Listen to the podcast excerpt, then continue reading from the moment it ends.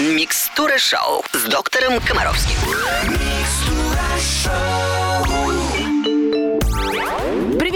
Всех родителей, которые заботятся о здоровье своих детей. В студии Алена Бородина и чудесный детский врач Евгений Олегович Комаровский. Доброе утро. Доброе утро. Доктор Комаровский отвечает на ваши вопросы, которые можно присылать на русское радио через смс-портал на номер 8 916 003 105 7, а также в группу Русского радио ВКонтакте и на сайт русрадио.ру. Мы начинаем.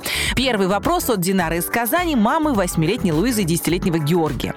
Можно ли и нужно ли стучать по спине, если ребенок поперхнулся? Что вообще нужно делать, если человек подавился и кашляет, не переставая? Ох, я бы вам стукнул всем вот за вот Нет, эти не вопросы. стоит? Не стоит, конечно. Это вообще... Вот вы знаете, на самом деле, меня это ужасно вот даже как-то даже не заводит. Вот э, честно возмущает. Я вам объясню почему. Смотрите, ситуация, когда человек поперхнулся, это не редкость. И значительное число людей погибает от этого, просто задыхается. И существует совершенно стандартная тактика оказания неотложной помощи, когда реально человека можно спасти.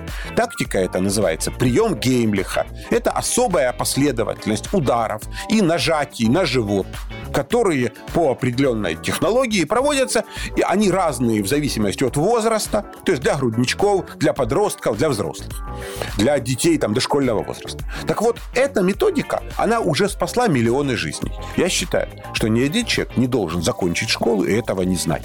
Это ключевые знания. То есть знания о том, как помочь задыхающемуся, поперхнувшемуся, это основа основ. Да? Мы, конечно, записали целый цикл программы неотложной помощи. Они все есть у меня на сайте, на канале в Ютубе. Это надо посмотреть. Главное, что вы сейчас должны услышать.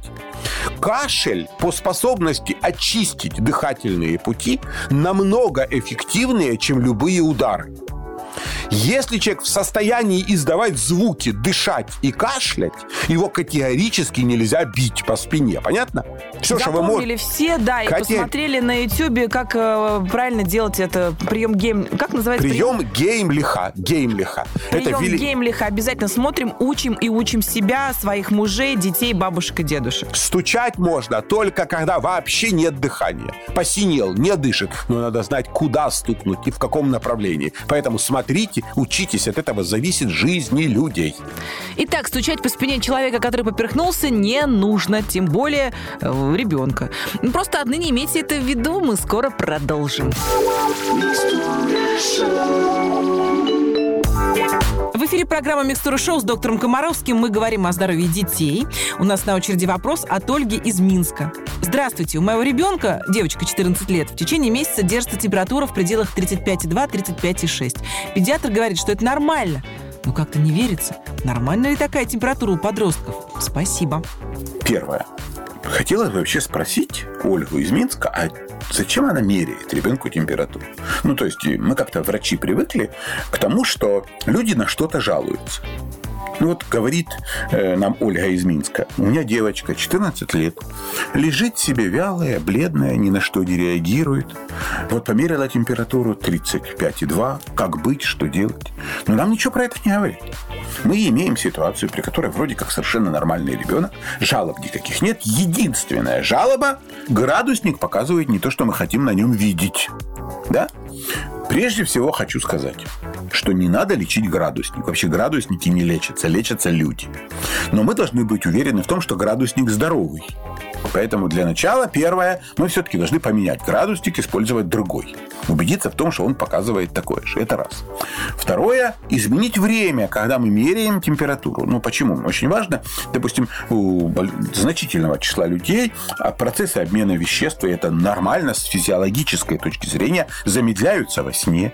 И когда человек утром просыпается, а скорее всего мама может добраться до Оли там перед школой, например, да, она э, до ребенка. И м, утречкам у нее может быть 35,2, но она сейчас побегает, по- примет душ, почистит зубы, добежит до школы, и у нее будет 36,2. Понимаете? То есть тут тоже надо понимать, когда происходит это измерение. В любом случае, я действительно согласен с вашим врачом. Вообще, я безумно люблю врачей, которые произносят фразу «Ничего страшного, оставьте ребенка в покое». Это вообще так здорово. Правда, у нас настолько принято искать у людей болезни и каждую жалобу э, рассматривать как повод послать человека в аптеку или сдать за деньги кучу анализов, что врачи, которые не хотят этим заниматься, Ну, а это общемировая практика. То есть не хотят на ваших жалобах, из ваших жалоб делать какой-то бизнес-проект, понимаете? Мне такие врачи очень нравятся. И вам, кажется, очень повезло с врачом, который не хочет на все это реагировать. Возникнут конкретные жалобы, будем лечить. Я действительно могу назвать кучу опаснейших для жизни болезней, при которых имеет место снижение температуры. Но у этих болезней должны быть конкретные симптомы. То есть снижение температуры – это не единственный признак опасных для жизни болезней. А если человек чувствует себя хорошо, но при этом у него 35,2, то самый надежный способ лечения, в кавычках, такой ситуации – это спрятать подальше термометр. Все. Может, вашей девочке не хватает материнского тепла. Обнимите ее, почитайте сказки, посмотрите вместе мультики, поговорите за жизнь про мальчика, в конце концов, поговорите. Давно пора, ей 14 лет. Спасибо, Евгений Олегович. С мультиком, конечно, вы погорячились, а, впрочем, ну, мне, понятно. мне Но это мультики для взрослых, я, я имел люблю мультики. Спасибо, да, доктор. У нас средняя температура по больнице хорошая. Мы продолжим микстуру шоу через несколько минут. Оставляю вас в компании с лучшими песнями нашего эфира. Wow.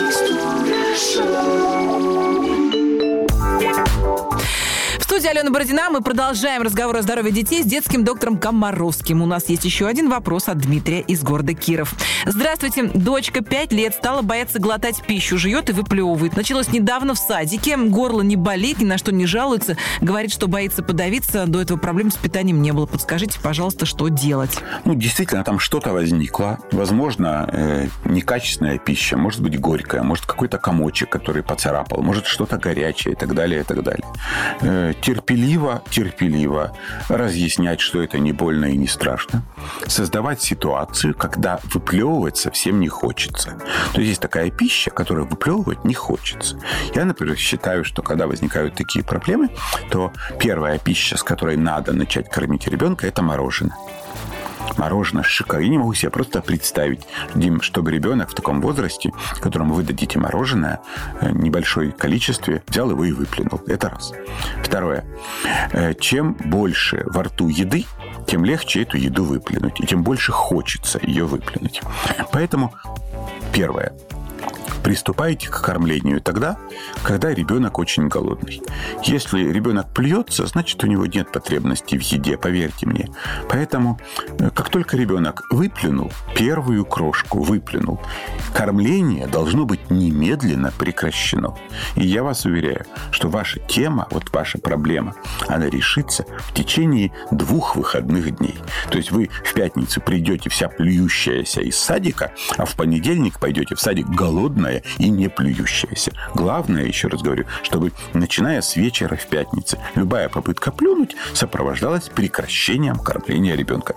Любые проблемы с поведением во время еды великолепно, просто очень быстро решаются чувством голода. Все. Я действительно понимаю, что было бы здорово, если бы мы разобрались в том, что послужило причиной такого поведения. Но боюсь, что до истины мы не доберемся, поэтому данная ситуации лечится качественной вкусной пищей и чувством голода. Главное вам, Дмитрий, обращаю внимание, удержать за руку маму. Потому что когда вы начнете вытаскивать из-за стола плюющегося ребенка, то вас не поддержит супруга. Она будет пытаться всячески ребенка все-таки накормить. Поэтому тащите, убегайте, идите гулять. Пусть мать готовится к следующему приему пищи. Все, что я вам советую. Я хочу добавить, что у меня была аналогичная ситуация с моей дочкой в прошлом году, когда она в отпуске были, подавилась. И потом действительно несколько дней боялась глотать. И тайком сначала, когда это мы заметили, стало очевидно, она выплевывала все это в салфетку и выбрасывала. То есть, э, да, очень много разговаривали и даже съездили к нашему семейному педиатру, который рассказала ей, что нет понятия дыхательное горло, да, потому что пугали же в детстве, вот в дыхательное горло попадет, не прыгай с едой. И в итоге э, путем разъяснений все началось, э, все вернулось на круги своя, ребенок стал глотать, жевать, и все в порядке. Ну, все-таки твой детеныш намного старше, он реально... Да-да-да, э, Марине тут немножко было 9 другая лет проблема. тот да. момент. Вообще я начинаю пугаться, потому что, э, честно вам скажу, Аленушка, что очень часто в нашей с вами программе э, возникает э, такая фраза Алены Бородиной. Да, доктор, и должна сказать, что и у нас такое было. То есть такое впечатление, что знакомая мне Маруся просто какой-то эксперимент, экспериментальный детский объект Ну, правда, для ну. всяких разных болячек. Хотя на вид и мать вроде у нее нормальная, и отец неплохой. Не знаю. Вы знаете, дело же не в болячках, а в том, что действительно мы сталкиваемся с таким количеством э, детских вопросов, которые нас терзают. Мои подруги, с которыми я сейчас часто стала встречаться, говорят, боже мой, мы слушаем Евгения Олеговича Комаровского, ну, кажется, такие банальные вопросы. Ну, уж нас такое же было, мы также растерялись. Поэтому здорово, что мы есть. И вы Да, отлично, да, да. Но, наверное, много- все-таки Алена Бородина нам показывает всей стране э, такую философскую мудрость. И это пройдет. У нас Пройдет, было, да, и это прошло, было, и и, это мы пройдет. стали краше прежнего. На русском радио. Евгений Олегович Комаровский, один из самых любимых педиатров мам и пап, продолжает отвечать на вопросы самых беспокойных родителей. Написала Марина из Красногорска, мама 14-летнего Ивана. Доктор, подскажите, пожалуйста, сколько времени подросток может проводить за компьютером? Понятно, что сейчас они все сидят в гаджетах, но сколько все же безопасно для здоровья? Медицина утверждает, что два часа. Два часа экранного времени в сутки от двух лет и старше. Ну вот, вот так они говорят. Да, сейчас стараются пересмотреть, и для подростков допускается 4 часа. Но вопрос-то на самом деле не в том, что э, эта норма практически никогда не выполняется. Ну, реально, от того, что мы сейчас скажем, что смотреть в экран, то есть экранное время это все вместе. Это и смартфон, и компьютер, и телевизор, вот экранное время, да. Да, рекомендуется 2 часа. Да, желательно для подростка не больше 4. Но сплошь и рядом весь день дети смотрят в гаджеты, на экран. Поэтому мы сейчас скорее должны обсуждать не тему, сколько можно, потому что это нереализуемо. А сколько Всё нельзя? Сколько или как уменьшить риски. Вот это вот ситуация, да. На самом деле мы четко должны понимать. Ребенок с гаджетом потому, что ему с гаджетом интереснее, чем со всем остальным. Ну, вы понимаете ситуацию? Вот она именно такая. Вечером подросток пришел домой, да. Он может об- обсудить свою жизнь с папой. Они могут с папой пойти там поиграть в футбол или покататься на лыжах, да, а могут каждый по своей комнате, папа с пивом смотрит футбол, ребенок играет в танчики на компьютере. И всем классно, понимаете, классно. Поэтому дети в данной ситуации, они очень часто копируют поведение взрослых, и мы не можем оторвать ребенка от гаджета, от экрана, от смартфона, от телевизора, от компьютера, если мы не можем вместе с ним оторвать его родителей. Вот, вот это очень важно. Но сплошь и рядом родители, они декларируют правила поведения, но сами их не соблюдают. Поэтому главная проблема гаджетов на самом деле состоит в том, вообще компьютера, что вместо того, чтобы бегать, прыгать, тратить энергию в самом э, гормонально активном возрасте, понимаете, ребенок напрягает не мышцы, а мозги, глаза, не двигается. При этом очень часто он не просто сидит возле компьютера, а он возле, сидит возле компьютера с каким-то сладким напитком, в лучшем случае. Так? Он сидит с едой, которая ему интересна. Чипсы, орешки, что-то еще такое. Он получает кучу лишних калорий, он не тратит энергию. Потом он имеет кучу проблем со здоровьем. Поэтому вот это главное. Главное не гаджеты, а как вы себя ведете, когда гаджеты заканчиваются. Главное правило, во всем должна быть мера. Ну а вы, уважаемые дети, выходите из виртуальной жизни в реальную. Здесь тоже много интересного. На русском радио. На русском радио в самом разгаре программа о здоровье детей и здравом смысле их родителей. Мы с доктором Комаровским продолжаем принимать ваши вопросы. Нам написала Вика из Москвы, мама близняшек Евы и Стеши, которым один год и пять месяцев. Обе моих девочки очень любят засесть на горшок с игрушками и могут так долго сидеть играть. Подскажите, пожалуйста, вредно ли это и сколько дети должны проводить времени на горшке? Ха-ха-ха. Давайте вот, вот вы знаете, сейчас доктор Ковровский вам скажет, нет, ребят, это очень полезно, сидеть на горшке и так далее. Ну, на самом, на самом деле, э, есть всякие страшилки по поводу сидения на горшке. Вот бабушки часто говорят, вот, там могут быть проблемы. Бывает такая вещь, называется выпадение прямой кишки, он себе что-то там надует. На самом деле, если он анатомически от рождения нормальный, то от того, что он проведет два часа на горшке, ничего с его попой не случится. Мне просто кажется, что в 21 веке у ребенка есть намного более эффективное времяпровождение, чем пребывание на горшке. Очень часто он на горшке потому, что что когда он на горшке, его просто оставили в покое. То вечно мама пристает, что-то от тебя хочет. То ты сел на горшок, господи, хоть можно отдышаться. Кстати, мужики точно так же часами заседают в туалетах, чтобы их жены не доставали. Вот просто там место, где он может уединиться очень часто. На самом деле, давайте четко взрослые люди зададим себе вопрос. Почему ребенок полчаса сидит на горшке? Почему? Потому что он какает. Такого быть не должно. Не должен ребенок очищать кишечник полчаса. Потому что если он сидит, дуется до выпадения глаз и покраснения лица, то давайте решим проблему запоров. Потому что запоры это не только когда кишечник не своевременно опорожняется, но и когда его опорожнение затруднительно. Это уже запор. У врачей есть огромное количество безопасных способов помощи при запоре. Мы можем обсуждать, как кормить ребенка и так далее. Короче говоря, я считаю, что ребенку больше 3-4, максимум 5 минут на горшке делать нечего. Если он 5 минут сидит, потому что не может покакать, нам нужна помощь врача. Если он 5 минут сидит, потому что он не дочитал книжку, то вам нужен кто? Здравый смысл. Вот, собственно говоря, и все. Я и поменьше игрушек вокруг горшка, в принципе, тоже можно расставить. Ну, если вам, вас эта тема напрягает и волнует, конечно. Хотите, чтобы муж не сидел в туалете долго, уберите оттуда литературу. Быстро выйдет. Итак, слезаем с горшков и находим для игры более подходящее место и время. Микстура шоу с доктором Комаровским вновь появится в эфире очень скоро. Как всегда, в нашем субботнем шоу Евгений Олегович Комаровский обсуждает тему недели. Вопрос недели. И сегодня речь пойдет об увлажнителях воздуха. Для чего же они нам с вами нужны, узнаем прямо сейчас. Конец зимы вроде как. Ну вот э, сейчас, наверное, тема влажности воздуха остра как никогда. Э, почему это так важно для всех нас? Поверьте, э, на всей территории страны мы знакомы с таким замечательным понятием, как отопительный сезон. Да? Все, что воздух греет, все, друзья мои, воздух, что сушит. Влажность воздуха – это глобальная тема, которая, по большому счету, во многом определяет здоровье наших детей. Потому что как только у ребенка засохли сопли в носу, уж простите, что я так, такое правильное народное слово сопли употребляю, но это будет понятно. Воздух сухой, засохли сопли в носу. Перестал дышать носом, начал дышать ртом. Подышал ртом одну ночь в сухом воздухе, засохла слизь в легких, это и есть осложнение. И практически большинство детских болезней, атиты, крупы, ларингиты, бронхиальная астма, пневмония, обструктивный бронхит, это все слова, связанные с тем, что засохла слизь. Засохла слизь в трубе между ухом и носом. Вы получили отит. Засохла слизь в гортани. Ребенок начал задыхаться. Это называется ложный круп.